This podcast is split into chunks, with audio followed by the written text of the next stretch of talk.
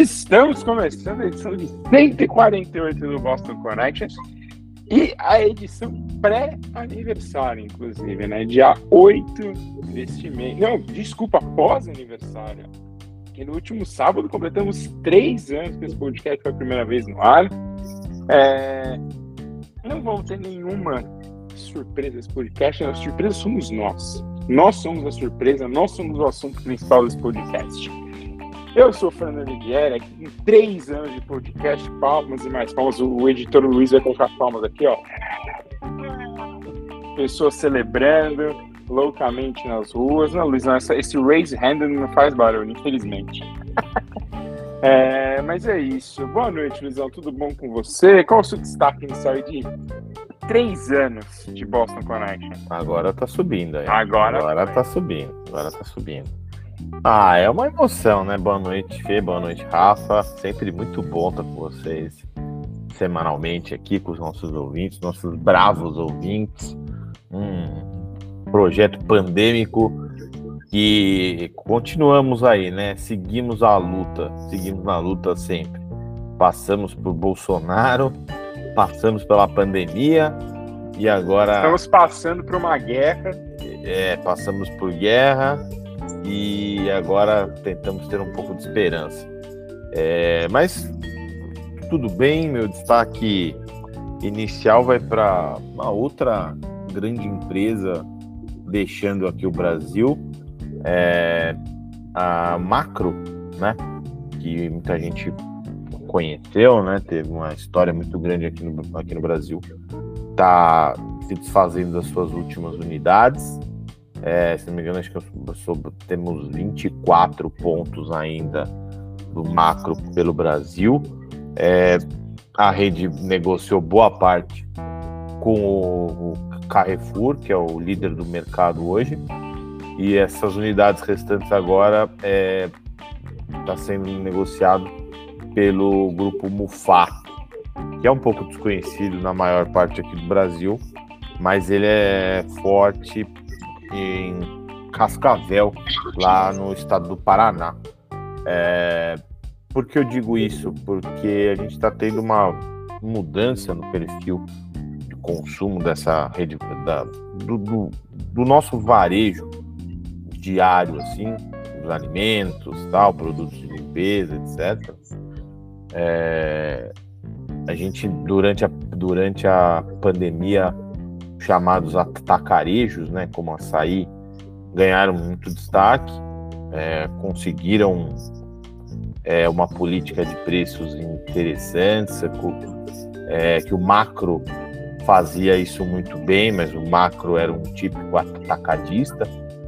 É, mas agora, nos últimos meses, a gente já começou a ver uma, uma nova, um novo, um novo normal, não, um velho normal voltando, que os hipermercados clássicos, né, tipo Extra, Carrefour, voltando a ganhar espaço novamente no nosso varejo. É, o açaí, os números dos últimos meses aí não foram muito bons. Eles estão é, analisando um, um, freio aí nos investimentos, em abertura de lojas. Não que a rede esteja em crise, vai inaugurar muitas unidades ainda, porém o, o crescimento vai ser num ritmo mais lento. E isso aí envolve vários fatores, né? Envolve poder de consumo dos brasileiros, que é baixo, inflação, taxa de juros, um momento econômico ruim. E, e aí as redes, cada um tenta fazer de um jeito para atrair mais consumidores e aí você deixa é, como macro saindo aqui do Brasil. Claro, já que não, não, tinha aquela força de outrora, né? Mas é, é ruim porque você perde um, uma, uma bandeira importante e o mercado fica cada vez mais concentrado, né? O que sempre é ruim. Então, é, esse é o meu registro inicial aqui nessa edição comemorativa. É, bom, Cara, acho que vai ser uma tônica aí dos próximos meses, infelizmente. Pessoas, muitas empresas indo embora do Brasil. É, não concordo com 90% disso, mas vamos fazer o quê, né? As empresas têm tomado decisões bem, bem ambíguas, acho que sair do Brasil por. Ah, vou sair por sair, vamos, vamos, vamos nessa. Mas bom, é... Rafa, tudo bom com você? Como estão as coisas por aí? O que o, que o senhor aí tá tá, quer lembrar desses três anos e seu destaque inicial também, além disso? Primeiro eu quero registrar, sempre um prazer falar com, com você e com, com o Luiz. É, com três anos que parece que a gente passou 20, né? A gente passou Sim. por algum, alguns eventos históricos mais importantes da nossa geração. E o bacana do podcast é que é a história contemporânea comentada ao vivo, basicamente. Assim. Acho que é o, nesse, nesse meio tempo a gente mudou de opinião algumas vezes, amadureceu alguns pontos. Isso é muito legal dessa troca que a gente tem. Eu, o Luiz me influencia, influencia o Luiz, e ser influenciado por você também, Fernando, e sei lá, acho que influencia você de alguma maneira, e a gente vai chegando em denominadores comuns, amadurecendo os conceitos, isso é muito legal. É, você, influencia, complexo, você influencia a gente para o comunismo, né? É, sinceros. mas o, o, a gente vive numa realidade muito complexa, então é muito boa essa troca para a gente conseguir se entender. Porque se você ficar pensando sozinho, é, essa leitura da verdade você tem, ficar ecoando na sua cabeça e, enfim, o, o raio de, de avanço é sempre mais limitado. Assim. Esse é um dos grandes um dos grandes trunfos desse podcast, uma das coisas mais legais. Vou aproveitar o gancho inicial do Luiz para comentar um pouco sobre como o varejo brasileiro é uma briga de foice, né? porque o, a gente vê algumas marcas é, consolidadas deixando o país e outras entrando com uma força absurda dentro de uma nova realidade. Assim, se você mora em São Paulo, no centro expandido, você já deve ter tropeçado umas 37 mil unidades da Oxo, que é uma rede de mini mercados de conveniência, que, que só aqui no centro de São Paulo tem 150.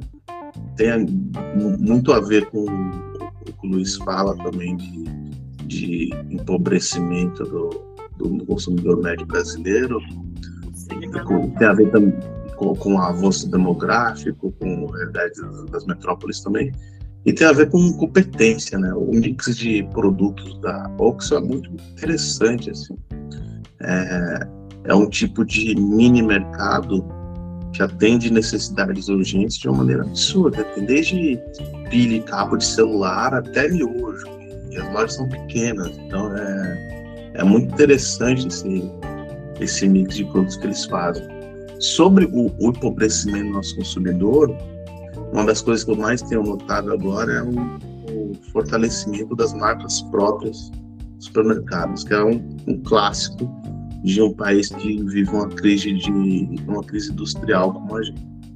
Então, o, o, a rede de varejo é, corta custos, começa a embalar os produtos de produtores menores ou ou compra dos produtores grandes a preço mais baixo, começa a ofertar isso e isso vai ganhando espaço nas gôndolas. Sempre em momentos de bonança, esse tipo de produto é sempre o produto que é patinho feio, mas no, na época das vacas magras se torna a grande vedete do mercado. Então, se você for em qualquer rede atualmente, você vai perceber um avanço brutal desse tipo de produto que, que tenta, de uma certa maneira, é, um, dar um, um, mínimo de margem de poder de compra para um consumidor empobrecido. Né? Então, é, mas eu acredito que a gente vive um momento de transição também, né? nesse ponto de vista. Alguns, alguns ajustes têm sido feitos. É, assim como no poder, na economia não tem vácuo, então é, se o macro sai, outra empresa vai ocupar o mercado.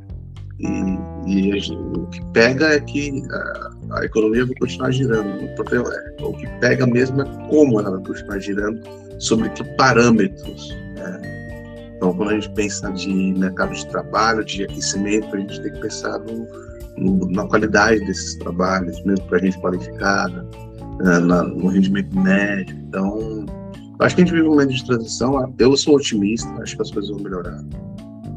É, até porque o, o, o, buraco que a gente se enfiou por conta da pandemia e, e o custo Brasil nos últimos quatro anos foi gigantesco, a tendência é que melhor. Eu tendo a concordar com você, Rafa, principalmente no, no ponto aí de que talvez nós possamos melhorar, mas eu acho que nossa melhora vai ser, vai ser muito longa. É, a gente já tem visto é, uma série de empresas deixando o Brasil, é, por mais que talvez, por exemplo, Ford foi embora durante o período da pandemia, mas acho que agora uma empresa chinesa vai tomar lugar, então pode ser interessante para o Brasil nesse aspecto. Mas é que me preocupa no curto prazo as pessoas são demitidas, né?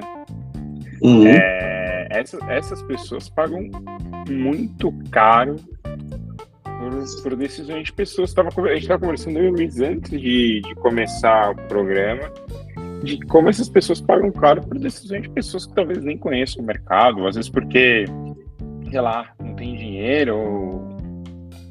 não sei, é, as pessoas simplesmente não estão nem aí pro, pro que está acontecendo e isso me preocupa, porque, cara, o, o, o futuro de muita gente está em jogo, quem sabe tem muita, muita gente que vive de salário em salário e de alguma forma precisam de do salário para viver. E quando uma empresa dessa vai embora, estamos aí. Infelizmente a gente tá, passou por isso com o Luizão, com outros amigos, quando o Yahoo fechou, que a empresa vai embora e você ficou para trás, e é você que se vira. Então é um pouco, um pouco triste isso, confesso. Me, me incomoda bastante isso. Antes de a gente avançar o assunto, só queria pegar o gancho desse, do, do, Rafa desse, dessa, é, dessa febre da Oxo, que é muito legal. Eles fizeram uma propaganda, eu achei genial, porque no começo é, é, era muito claro que poucos sabiam como se pronunciava aquele mercado, o nome, né? Em todas as Sim. lojas agora eles fizeram a propaganda, achei genial. Pronuncia-se Octo. Eu acho, eu acho isso muito legal. É, e aí é um negócio que você cativa também, né? Você fala, pô, o cara tá mostrando como é que, é como é que se fala o nome da, da, da loja, vou entrar, e o Rafa é, foi, foi muito cirúrgico no comentário dele. É um retrato do, do nosso tempo, desses mercadinhos, é, tenta oferecer um pouco de tudo. A ideia original da, da era ficar 24 horas aberto, mas alguns pontos de São Paulo inviável. A gente viu cenas semana passada no centro de São Paulo, sim, degradantes parecia, infelizmente, aquele seriado Walking Dead. É, e assim, o comércio da, da região tá fechando muito as portas. É, a tendência é que piore. Os, os pequenos comerciantes não têm a menor é, segurança de estar lá. Eu sei porque tive relatos de, de amigos que trabalham lá na região e falam, ó, fecha muita coisa a cada 4, 5 dias. E porque tá, tá ao Deus dará lá. É, sabe? Então é o centro de São Paulo está completamente largado. O prefeito Ricardo Nunes, o governador. É, Esse tá aí tá sumido, né? Ah, ele tá, tá com caixa cheio, vai inaugurar coisa pro ano que vem. Podem esperar. Então, é, você sabe, né? Não, é. Luiz, eu fui fazer uma coisa prosaica outro dia. Eu fui levar o aspirador aqui de casa para arrumar. A assistência técnica, por acaso, ficava ali na Avenida São João. Hum. Perto do fluxo. Não aconteceu nada demais. Fui voltei em duas horas, era conceito simples. Mas é, é completamente incômodo você perceber que tem um, um uma multidão de pessoas ali em completo estado de vulnerabilidade é, e no limite. Né? Um monte de gente levada ao limite. Então. É, é uma situação desesperadora. Né? É, exatamente. E é porque a, a crise aqui no, no centro de São Paulo é uma crise apenas de, de saúde pública ou de segurança pública, é uma crise humanitária. Né? Sim. E eles não resolvem isso com no porrete nem no, na canetada. Então, é, precisamos muito de, inteligência de gestão pública e a gente não tem atualmente. Esse é, o, é, uma, é desalentador por conta disso. Imagina um lojista que está instalado há 30 anos no central de São Paulo, é, que percebe que o governo não tem nenhum plano concreto de lidar com aquilo e que está enxugando gelo. Óbvio que ele vai baixar as portas, vai para outro bairro. É, é, simples. E cada, cada vez que um, um comerciante faz isso, é, empregos são perdidos, porque de repente o, o, o funcionário dele não consegue é, trabalhar num bairro mais distante, é, menos gente na rua, então fica cada vez mais largado. É, mais largado se permite mais é, ficar mais longe da vida da sociedade, mais abuso, seja da criminalidade, seja da força de segurança do Estado.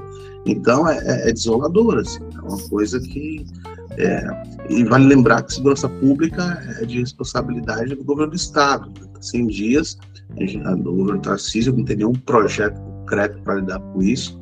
A gente vive na metrópole mais rica do Brasil, que parece um campo de refugiados assim, da cidade. E o, e o governador quer privatizar a CPTM, em vez de lidar com, com situações infinitamente mais urgentes.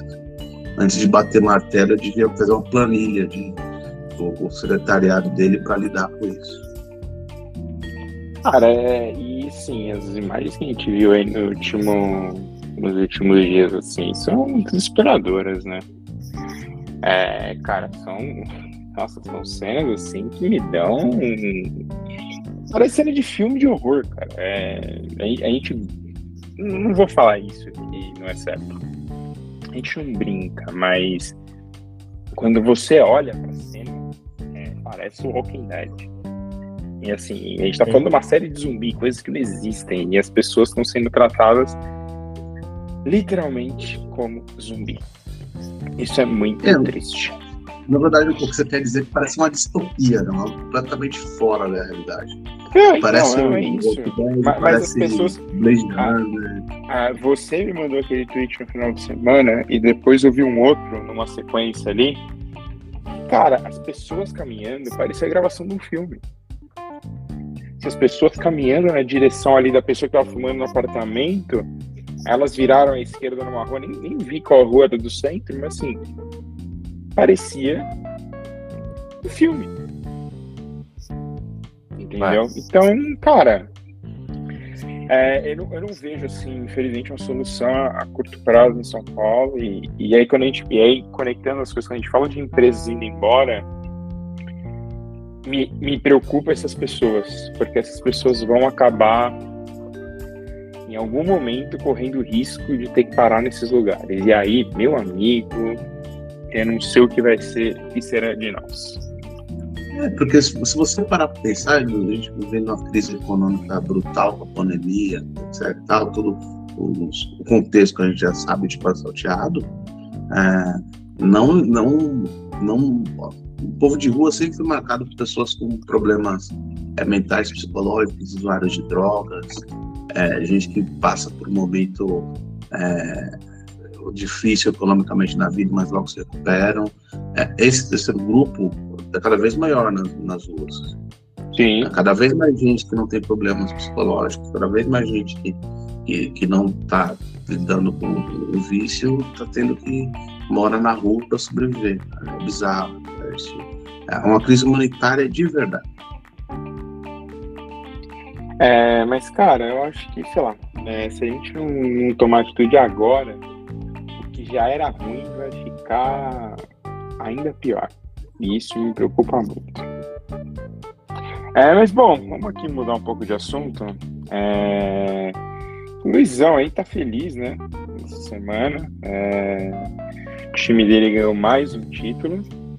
Mas apesar aí da rivalidade, eu acho que talvez eu e o Rafa a gente não esteja tão triste.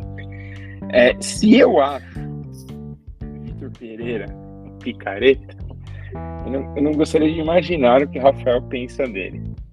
Mas começando aqui primeiro pela final de São Paulo, é, cara, eu acho uma final muito justa do Água Santa, ganhou o primeiro jogo. É aquilo, se fosse um jogo só, o Água Santa tinha possibilidade. Mas dois jogos, impossível. É, Dá lógica. Quem queria dizer que o Água Santa fez um papel melhor que o São Paulo fez, por exemplo, na final do ano passado. Porque os dois perderam de 4 a 0 Mas o Água Santa é o Água Santa. São Paulo tinha que ter feito um papel um pouco menos vexatório, principalmente depois de ter ganho o primeiro jogo de 3 a 1 Mas, Luizão, quer falar aí do oitavo título da Aerobel? Cara, eu tinha certeza, é, conversando com, com meus familiares, que o time ia a, amassar o Água Santa depois da, daquele jogo inicial, do 2 a 1 e, aí a, a, minha convicção foi mais forte ainda depois da derrota do meio de semana para o, para o Bolívar.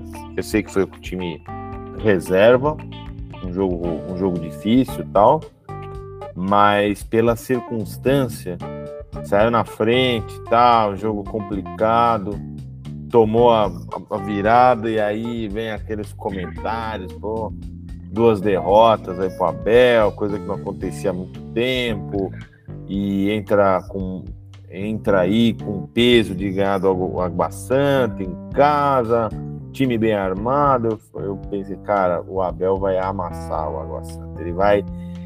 Primeiro ele vai morder, né? O elenco vai dar aquela aquela chamada que ele já sabe fazer muito bem e eu acho que foi isso que aconteceu no, no jogo de ontem. O time foi intenso logo, logo desde o início.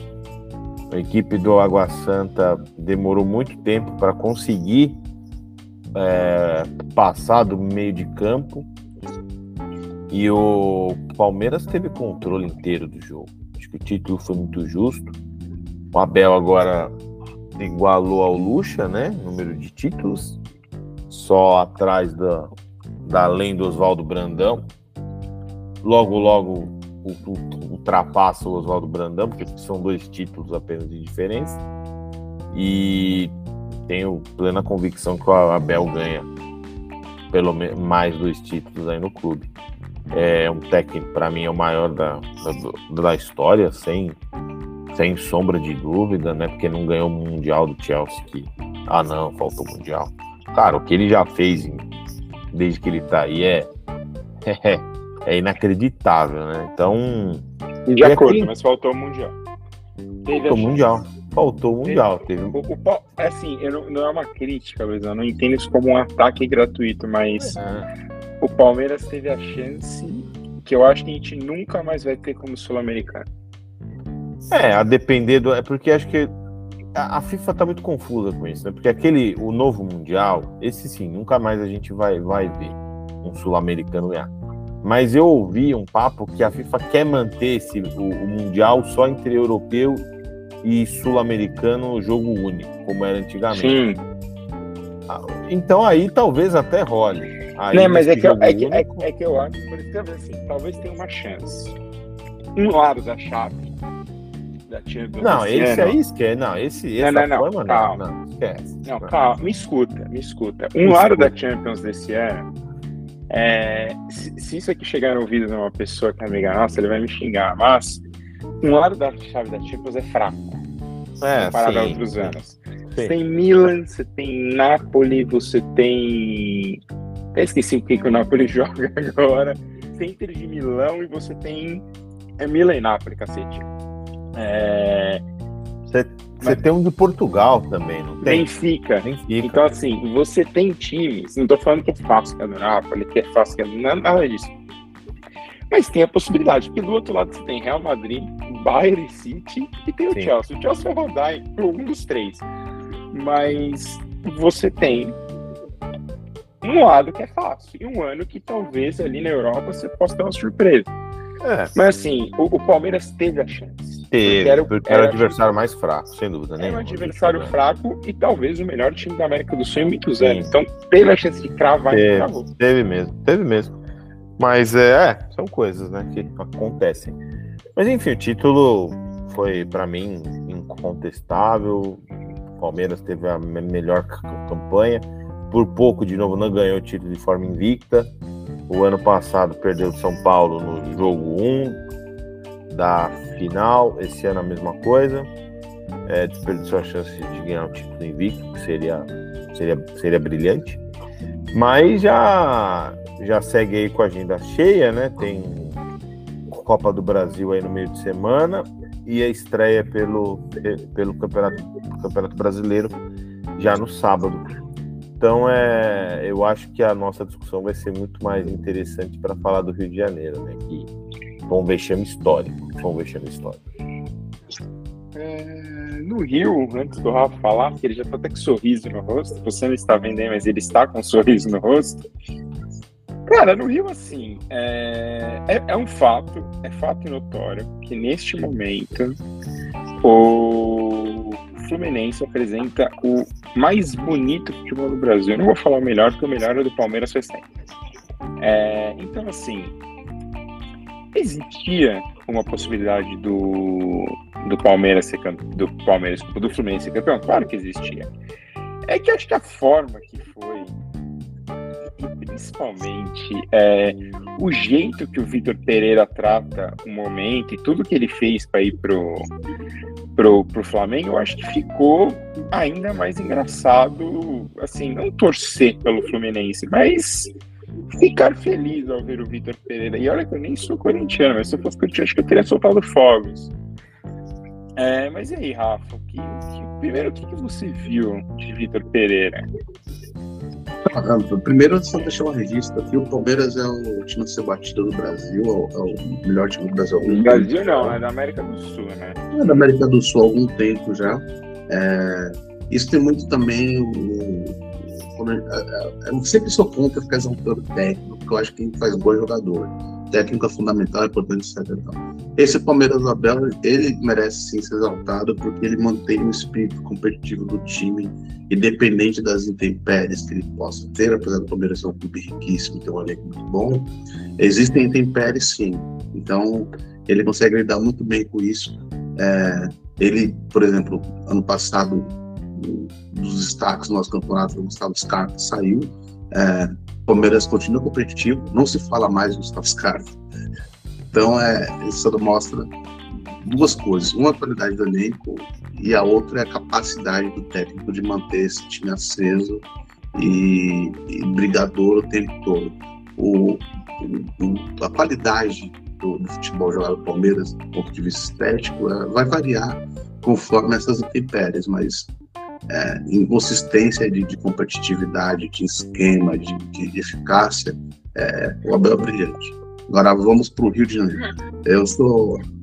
Vamos cruzar a ponte aérea o, o Rio de Janeiro, vamos lá. Eu, cara, eu, eu sou um pouco, eu estou um pouco do, do torcedor corintiano esse hate absurdo do, do Vitor Pereira. Não, não, não, não, não, não vem com esse papinho, não. Não vem com esse papinho. Não, não, mas você, você, você, você riu, é Falciane, você riu ontem, você fez piada, não vem não. Não, não, não, vou deixar bem claro. Eu não tenho esse hate todo comparado a outros amigos corintianos, agora vocês vão entender o que eu quero falar, porque eu sou um torcedor que gosta muito de linha clássico. Né? E apesar do Vitor Pereira ter conseguido alguns resultados melhores do que nos últimos anos do Corinthians ano passado, ele sempre foi muito pífio clássico. Então, é, ganhar clássico para mim é metade do caminho, cara. Eu, eu odeio perder clássico. É, mas clássico de verdade, dos times aqui de São Paulo. Então eu odeio perder clássico, não gosto. E o Vitor Pereira sempre deixou a desejar em relação a isso. Agora, cara, mas tem até uma coisa meio. meio.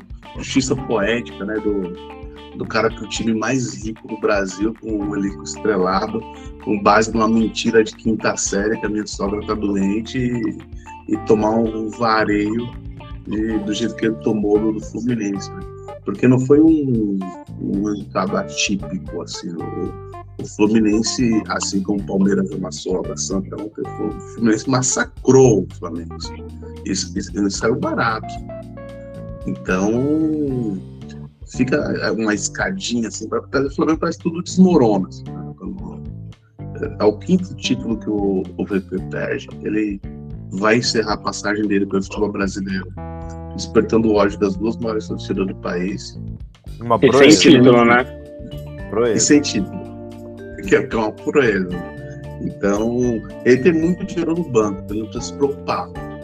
Porque eu, eu acredito que precisa ser muito ousado para você ser dirigente hoje em dia e, e sugerir o Vitor Pereira para o seu time. Não, eu acho que para o mercado brasileiro ele está morto. Está é, morto completamente. Mas uma coisa, uma coisa que, é, é, que o Fernando falou na introdução é muito importante destacar, é, e que eu, eu também estou um pouco nesse assunto, mas é bom deixar claro, assim, não é o Fluminense foi campeão não foi por conta do da ruindade do Vitor Pereira como técnico. Foi campeão devido às suas qualidades. É, o Fluminense tem jogado um futebol vistoso, muito bonito.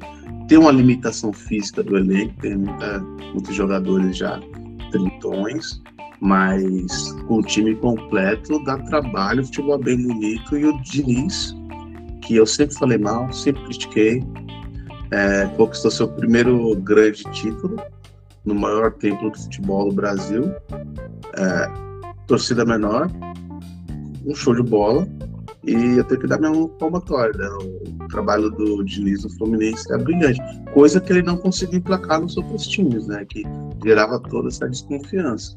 No próprio Fluminense, inclusive, na primeira passagem. Fica aí o detalhe. Sim. Não, Sim. e fica um outro detalhe, né? O, o Diniz, ele conseguiu ter oportunidades que poucos técnicos é, sem título tiveram. Ele treinou grandes times. Sim. Então, muita gente de, de grandes instituições do futebol o Diniz treinou São Paulo se ganhar um título, pô. Não, e tava para ganhar o título, né? É, tava então, na boca de ganhar. Tava na boca e, e bateu na trave. Então teve. Ele, muita gente apostou no, no, no trabalho do Diniz, agora vingou. Espero que seja. Que assim, né? É, futebol bonito uh, não enche estante. Então. Tem. Mas eu tem acho que um... vai. O Rafa, eu acho que vai. Tirou um belo peso. Ah, sim. Essa falta de título, porque é, acredito que fosse a principal crítica, né? É nisso que você disse. É, futebol bonito não enche instante de título. Os torcedores, os dirigentes querem taças. O próprio futebol do Palmeiras do Abel. Nem de longe é um futebol muito, muito vistoso. Mas ele é extremamente eficiente. E, e só vem. E nos últimos anos só tá vindo taça. É, e o, o, e o e o Diniz, ele, assim, já é um técnico histórico aqui no Brasil, porque o jeito que ele arma todas as equipes dele, e isso irrita em certos momentos do jogo, porque aquela, aquela troca de passes entre zagueiros e goleiros, e você fala, pô, cara, dá um bico pra frente, acaba com essa, essa aflição aí, e quantos gols os times deles não sofreram por causa dessa escola dele, de não dar bico, de sair jogando. Eu respeito muito, mas é, você também tem que ver o, é, quem você tem no seu elenco. Não é todo zagueiro, mesmo que você treine treine muito, ele vai saber sair jogando. Então acho que também ele tem que ter um pouco, um pouco mais de. É... Ser menos dogmático. Exatamente, exatamente. Mas assim, acho que esse título contra o maior rival que está virando freguês do Fluminense nos últimos anos, tirou um peso enorme. Acho que a, eu imagino o Diniz agora muito mais leve, é, sem essa cobrança, sem essas críticas. E como você, espero que ele só cresça agora, fazendo outros trabalhos ótimos. E o Fluminense entra aí no Campeonato Brasileiro como um dos times aí que podem ficar com esse título, sim. É, e Luizão, só um detalhe, eu tava lembrando, não é, é desde a primeira passagem do Fluminense que o Flamengo dá aquela crescida, que o Diniz já fazia o Flamengo de, de já uma pedra no sapato do Flamengo, com o São Paulo também, vai lembrar que São Paulo goleou o Flamengo no Maracanã e eliminou o Flamengo na Copa do Brasil. Então, assim, cara, é um momento assim que acho que o torcedor, o torcedor do Flu vai, vai guardar para sempre na memória esse jogo. E até pela volta do Marcelo. Né? Acho que isso aí é dá uma moral pro cara e faz a alegria do torcedor de um jeito que você nunca esquece. Mas fala, e, e, assim, ninguém é contra o futebol. Eu não sou contra o futebol bonito. Mas eu, eu, eu minha principal crítica em relação ao Diniz nos anos era justamente essa, é, esse dogma absurdo dele de não olhar para o que ele tem. Quando você. É, é fácil, por exemplo, para o Guardiola pegar essa bandeira do futebol bonito e falar: ah, eu jogo assim, porque eu acredito que o esporte tem que ser assim, com todos os recursos humanos que ele tem. É, no Brasil, por mais que os clubes, os grandes clubes tenham dinheiro, não é assim. Então, acredito que o Diniz talvez possa evoluir muito se ele conseguisse um pouco mais tolerante em relação a esses aspectos, inclusive para ganhar título, né? porque antes dele faturar esse título, o Diniz era uma espécie de antítese do Murici Ramalho, que, que ao contrário dele é o cara que foi campeão todo lugar que ele passou o, o Muricy campeão pernambucano, campeão, campeão carioca, aí tem uma prateleira inteira pelo São Paulo de time. E, porque justamente pelo pragmatismo pelo, é, então, e pelo pragmatismo que ele sempre teve. É, times do Muricy jogavam modo bonito, dependendo do elenco que ele tinha, mas era sempre competitivo é, e sempre chegava nas cabeças. Assim. Eu acho isso brilhante. Eu, eu gosto de técnicos conseguem entender que, o futebol não é feito só de um jeito. É, quando o Murici ganhou a Libertadores com o Santos, que tinha o Neymar, etc e tal, ele não limitou em nada o Neymar próximo do time. E, e, muita gente acreditava que ele poderia limitar, porque ele era retranqueiro, etc. Não. Ele olhou para o que tinha e tirou o melhor que tinha. É, é, talvez a grande qualidade do, do Ocelote que as pessoas tanto é isso, né? Ele pega o LPT e tira o melhor do LPT. Não tem um jogo fechado, tem uma ideia fixa. Não, não existe só um jeito de ganhar. Não tem que ser só tic-tac, nem jogo posicional, etc. Acho que o futebol brasileiro tem sido refém de alguns rótulos recentemente, alguns técnicos piram nisso, quando a nossa riqueza deveria ser o contrário, você tentar se adaptar e trabalhar que tirar o melhor dali. Porque não adianta querer só jogar bonito quando você não tem o material necessário. Assim como também é completamente disfuncional você ser retranqueiro com o elenco é, Rafa, eu só queria apontar a você, eu acho que você está um pouco desligado da realidade, que o que você falou de técnicos estrangeiros mostra que o imperialismo está invadindo a futebol brasileira. Entendeu? Mostra que o imperialismo não é que está invadindo, já está destruindo o melhor futebol do mundo, que é o futebol brasileiro. Para quem não acompanhou, é, se, durante o jogo do Flamengo, claramente o administrador da página era flamenguista, o, o cara do, do, do, partido da causa operária, que usa e-mail do Google, mas tudo bem, né?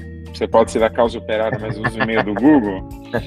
É, ele tweetou aqui, acho que umas seis ou sete vezes, questionando a presença de, de, treinadores portugueses no futebol brasileiro. Começou assim: o futebol brasileiro é o melhor do mundo por causa dos brasileiros, não dos portugueses.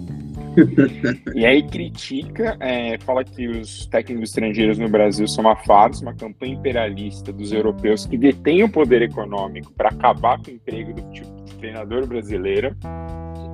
É, Aí tem um texto ótimo do dia 15 de março com o título A História Mostra. Vitor Pereira é coveiro, diferente do Bolsonaro, não treinador. Então, assim, para quem não lembra, o Bolsonaro durante a pandemia falou que não era coveiro. E aí faz uma crítica acho justa à diretoria do Flamengo. Como você demite é, um técnico que ganhou dois títulos, Copa do Brasil e Libertadores, para contratar um português com uma mentira? Mas aí também acho que exagera um pouco. O Vitor Pereira fez uma campanha medíocre com o Corinthians. O Corinthians terminou na zona de classificação para Libertadores. Foi uma baita campanha com o time do Corinthians. É, e aí faz uma acusação, que o, o, caso do Vitor Pereira revela um poderoso esquema empresarial por trás da propaganda por técnicos estrangeiros, uma ofensiva imperialista contra o futebol brasileiro. É um esquema, é um esquema e econômico e político com o objetivo claro, convencer o brasileiro da sua inferioridade no futebol. Cara, eu queria participar só para como espectador dessas reuniões do PCO, porque deve ser muito divertidas, né? Porque são coisas tão nonsenses, né? É uma, não é só teoria da conspiração, é uma, é uma alucinação é, coletiva, né? É, coisas que não têm cabimento, lógica, é, é, é não dá nem para a gente se preocupar ah, é fake news e tal, porque é, primeiro que eles divulgam muito mal, que é muito bom isso, né? Porque se fosse bem feito, como o pessoal da ultradireita aqui do Brasil faz, seria muito mais perigoso.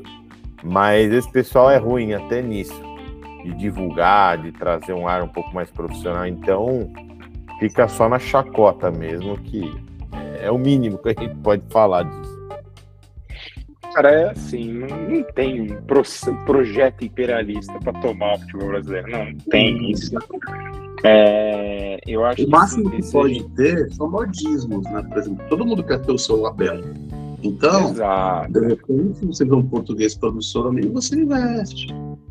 Sabe? Mas o foi o que o Flamengo tentou fazer, o próprio Corinthians tentou fazer ao trazer o Abel, Sim. era ter o seu português. Só que assim, cara,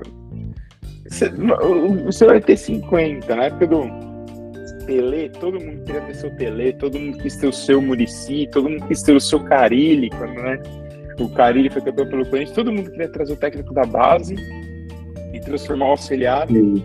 em campeão. Não existe isso. É... É, os caminhos são muito diferentes, né, cara? Isso você vê, não, não precisa ser português. O, o bacana no futebol é, é justamente um, lá, um técnico é, de um país periférico da Europa, por exemplo, como Portugal, chegar na Premier League e dominar o cenário como o Mourinho fez, o que o, que, o, o, o, o, campo fala, como diz o, o famigerado Tite. Né? Então, é, não precisa ser um monopólio português aqui no Brasil, mas também tem que fechar as portas para os caras, não. Assim como não pode fechar as portas para gente como o Osório, que no São Paulo um tempo, sabe? Tem que, tem que tentar alguns caminhos, assim. Uma coisa que me pega muito é essa coisa meio científica do futebol hoje em dia, né? A gente que, que ah, mas fulano tem grau 3 da UEFA. Óbvio que a educação é interessantíssima, mas não é o único caminho é, possível para você apresentar um bom futebol. Você pode, por exemplo, ser um técnico muito bom ou fazer sua licença da CBF aqui. É, esse status que me incomoda um pouco. Né? A gente estava aqui, ah, eu estava exaltando. Estava exaltando. Isso é um ponto só para uhum. defender a nossa querida CBF, não que ela mereça defesa, cara, o, os cursos de técnico da CBF têm menos de cinco anos. Era para ser um legado da Copa, que demorou três anos para começar. Sim. Mas Sim. hoje o treinador brasileiro pode se especializar dentro do Brasil. É, então tem vários, e é, inclusive é obrigatório. Para você treinar hoje no Brasil, você tem que fazer esse curso. Então, treinadores que já trabalhavam tiveram que tirar licença, eles, obviamente eles ganhavam uma, um salto, né? Questão de tempo. Mas Renato Gaúcho, Rogério e outros técnicos tiveram que fazer esse, esse treinamento obrigatório para poder continuar trabalhando nos seus clubes e tudo mais. E aí, até aproveitando isso, o técnico do Nantes, na França, ele não tem o curso da UEFA. e o Nantes paga 25 mil euros de multa por jogo para ele poder trabalhar, porque ele, ele não tem o curso da UEFA. Ele tem, se eu não me engano, 30 anos. Eu vou confirmar aqui se é o técnico. Eu posso ter falado um Nantes, posso ter confundido os times. Isso pode ter acontecido. Não, mas... É... É, eu acho que eu confundi, porque o Nantes está bem mal no campeonato francês. Mas aí. Mas enquanto você faz essa busca aí, eu acho que é importante também a gente sempre lembrar que esses clubes aí que foram, é, foram nessa onda das, das modinhas aí dos, dos, últimos anos, parecem que não acompanham o, o nosso futebol historicamente, né? Porque a gente sabe que isso é muito clássico do futebol técnicos que deram muito certo num time, mas que houve aquele encaixe quase espiritual, cósmico, que tudo deu certo, não ia dar certo dentro do time. Exato. Por exemplo, o próprio Jorge Jesus, uma passagem meteórica, estelar. Muito pouco provável que, se ele retornar para o Flamengo um dia, ele consiga atingir os resultados. Como o próprio Abel agora. Muito, é impossível quando ele sair do time, eu espero que demore muito tempo, voltar para o Palmeiras num futebol dinâmico.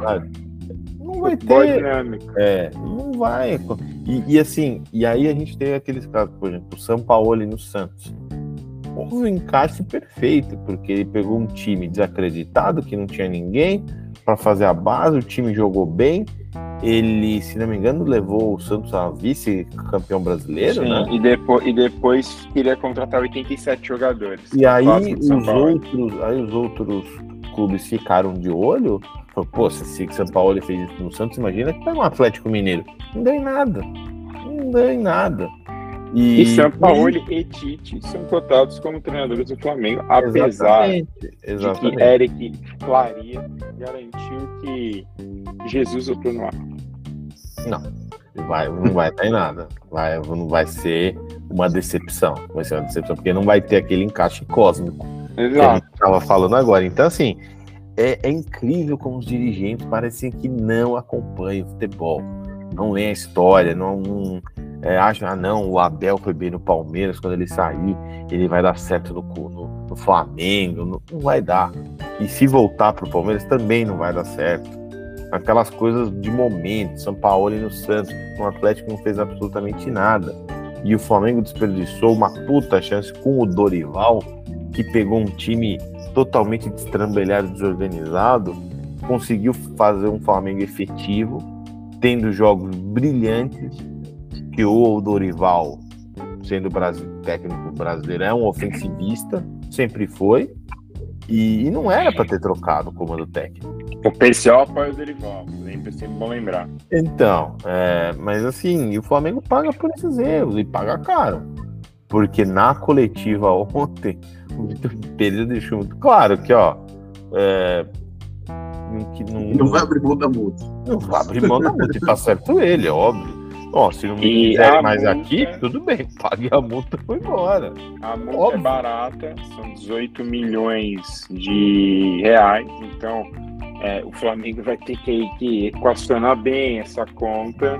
Sabe, o Flamengo pra, tá numa enrascada tremenda, tá numa enrascada tremenda. É, vai demitir o Vitor Pereira, isso é óbvio, é claro que vai demitir. Só tá esperando já ter um técnico aí na manga.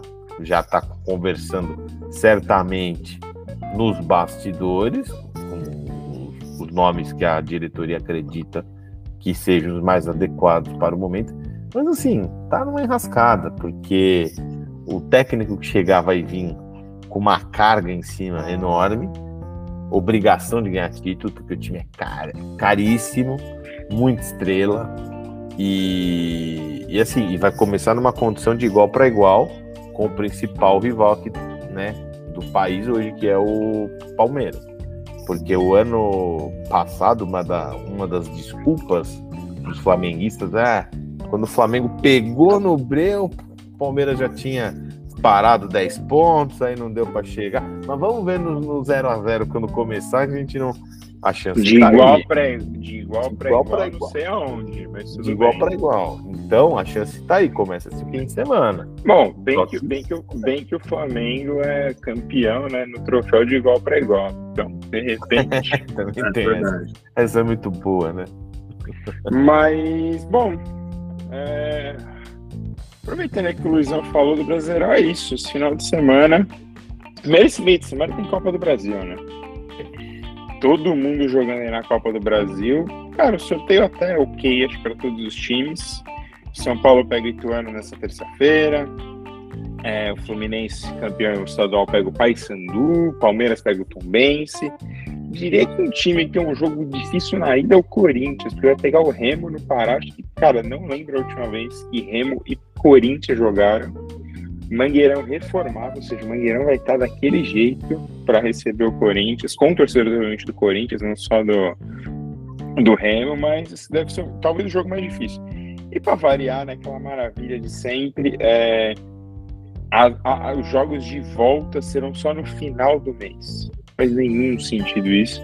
A, a, a CBF insiste nesse, nesse joguinho de faz uma rodada da Copa do Brasil, joga duas da. Porque os times voltam a jogar a Libertadores Sul-Americana e depois voltam a jogar a Copa do Brasil, é uma bagunça. Mas para nossa alegria, o futebol volta para casa, volta para a mamãe agora, né? Não tem mais Record, mas não tem mais Kleber Machado. Coitado do Kleber. Kleber que hoje foi no Donos da Bola, com o nosso craque Neto. O, o, Kleber virou aquele arroz de festa, sabe? Tá, tipo, tá, todo ele mundo tá, quer ele abraçar, tá. Ele tá. todo mundo quer, tipo, não, vem cá, vem cá. A gente vamos sabe ele que. até pro, pro nosso podcast? Acho que ele vem. Cara, acho que ele vem, eu acho que ele vem. Ele, Eu acho que ele ele tá vem. facinho, facinho agora, né?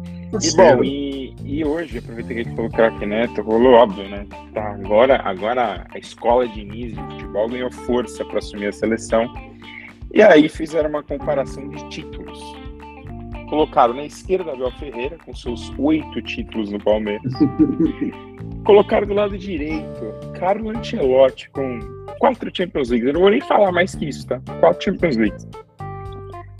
E o único técnico para ganhar cinco principais ligas da Europa. E no meio colocaram o Fernando Diniz. Acho que não precisa falar mais nada, né? Mas. Nossa, Então, assim. é, foi, foi, foi, foi bem PCO essa, essa discussão lá, né? Foi nível PCO, né? Não, foi. Deve ter sido. Não, deve ter sido pior até. Deve ter sido pior. Que, que Mas- nexo nenhum. E bom, e aí lembrando também que esse ano, já falando de esporte, teremos Copa do Mundo Feminina na Austrália na, na Nova Zelândia. Horários para matar o saudade da Copa de 2002, mas, cara, coisas interessantes. É, Podem acontecer isso na Copa, não acho que o Brasil vai ser campeão, mas o Brasil tem, pode ter um caminho interessante, eu vou dizer assim. Não digo que o Brasil vai ser campeão, mas caminho interessante podemos ter. Bom, Luizão, seu destaque final. Cara, meu destaque final, o papo foi muito bom aqui. A gente pulou algumas pautas importantes. É só para falar, o presidente Lula vai estar na China com uma comissão grande aí de políticos tal, fechar alguns acordos importantes. Acho que faz muito bem. China é o nosso principal é, parceiro. Não a França. Não a Não a França, como já França. foi dito nesse não a podcast. França. E tem que dialogar mesmo com a China. É, é importantíssimo, diferentemente do que o, o Bolsonaro fez no início lá. Depois ele, ele viu a asneira que estava, estava fazendo e voltou atrás. Acho que é muito bom, uma visita fundamental para. É, e só pontuando o que você falou, Luizão, é... o Lula vai convidar o Xi para vir ao Brasil no momento ainda esse ano. E eu acho Sim. que isso pode ser importante. Pode. é, mostrar como o Brasil, cara, vai Não, melhorar. não sei se o Xi vai vir para cá, né? É, não sei se ele vem. É mais Vai fácil vir, aquele primeiro-ministro dele, que é o braço direito esquerdo dele, é vir. Mas acho que é válido fazer o convite. Cara, eu, se eu fosse, fosse o papai, eu levava uma feijuca, colocava na frente do Xi e falava assim: você pode comer uma dessa completa lá em, lá em Brasília. Cara, traz que, hora. será que o Xi gosta de uma, de nossa. ele gosta. É, ele, de, ele deu uma. Luiz. Ele deu uma engordada, né? Deu uma, nos últimos anos ele deu uma engordadinha, deve estar. Tá Olha a política. Ah, ele deu uma engordadinha. Não, mas eu, agora fa falando sério, meu, meu destaque final são duas coisas. É, playoffs da NBA vão começar essa semana, play-in. E meu Chicago Bulls vai enfrentar o Toronto Raptors quarta-feira fora de casa. Estou confiante que a gente avança. E, o meu, e agora a minha dica é um filme que assisti no, no fim de semana para comemorar o Dia do Jornalista, né, que foi celebrado dia 7 de abril. É um filme do Clint Eastwood, diretor e ator genial. É um filme de 2020, chama O Caso de Richard Jewell. É, tá na tá na Prime Video, tá no HBO. É uma história baseada em fatos reais, né? história de um segurança americano é, na época da Olimpíada de Atlanta em 96. No começo ele foi tido como um herói de um atentado aí, conseguiu salvar muitas pessoas num show que ocorreu em Atlanta. O passar das investigações, ele passou a ser visto como o principal suspeito do atentado. E não vou contar o desenrolar da história, porque é um filme brilhante, genial, mais uma coisa do Clint Eastwood, então eu recomendo. E aí faz muito essa mensagem da imprensa sensacionalista, que a gente brincou até com a Sônia Abrão, que é preciso ter muita responsabilidade na hora de você fazer uma acusação, na hora de você publicar alguma coisa, na hora de você soltar algum vídeo, porque você pode simplesmente destruir a vida de um ser humano em questão de minutos. Então é, é, é, de muita responsabilidade, não é uma brincadeira. Não é você joga qualquer coisa aí nas redes, ah, tudo bem, não tem problema. Não. É, é, é muita responsabilidade. Então acho que é um filme fundamental para os dias. Se, é, esse filme acho que é fundamental em todos os sentidos, mas nos dias atuais ele ganha uma importância maior. Então é o caso de Richard Jewell, do Clint Eastwood, está no Prime Video e na HBO Max. É, Rafa, seu destaque final. O destaque final foi, vai ser um filme que eu adoro, que eu reassisti essa última semana. Tem um pouco a ver com o momento do Brasil, na minha opinião. Que é que é o Edifício Master, que é um documentário maravilhoso. Tem um pouco a ver também, com o enxergo, com essa coisa de olhar o, o, o, outro com um pouco mais de menos reservas, um pouco mais de, de boa vontade. É, Para quem não sabe, é, é, um documentário sobre os moradores um edifício que, que o que eles vão se descascando as camadas sociais dele como se fosse uma cebola e você vai conhecendo pessoas e histórias incríveis. E, e nesse microcosmo aí são um, filme, dos filmes que eu mais gosto. Então acho que o ordinário pode ser incrível, basta olhar. Minha dica vai ser essa, assim, olhar com um pouco mais de boa vontade e delicadeza ao seu redor. Bom, é, com isso então chegamos ao fim de mais um podcast. Voltaremos aí na, na próxima semana com, com mais uma belíssima edição. É isso. Até semana que vem e um grande abraço. Até mais.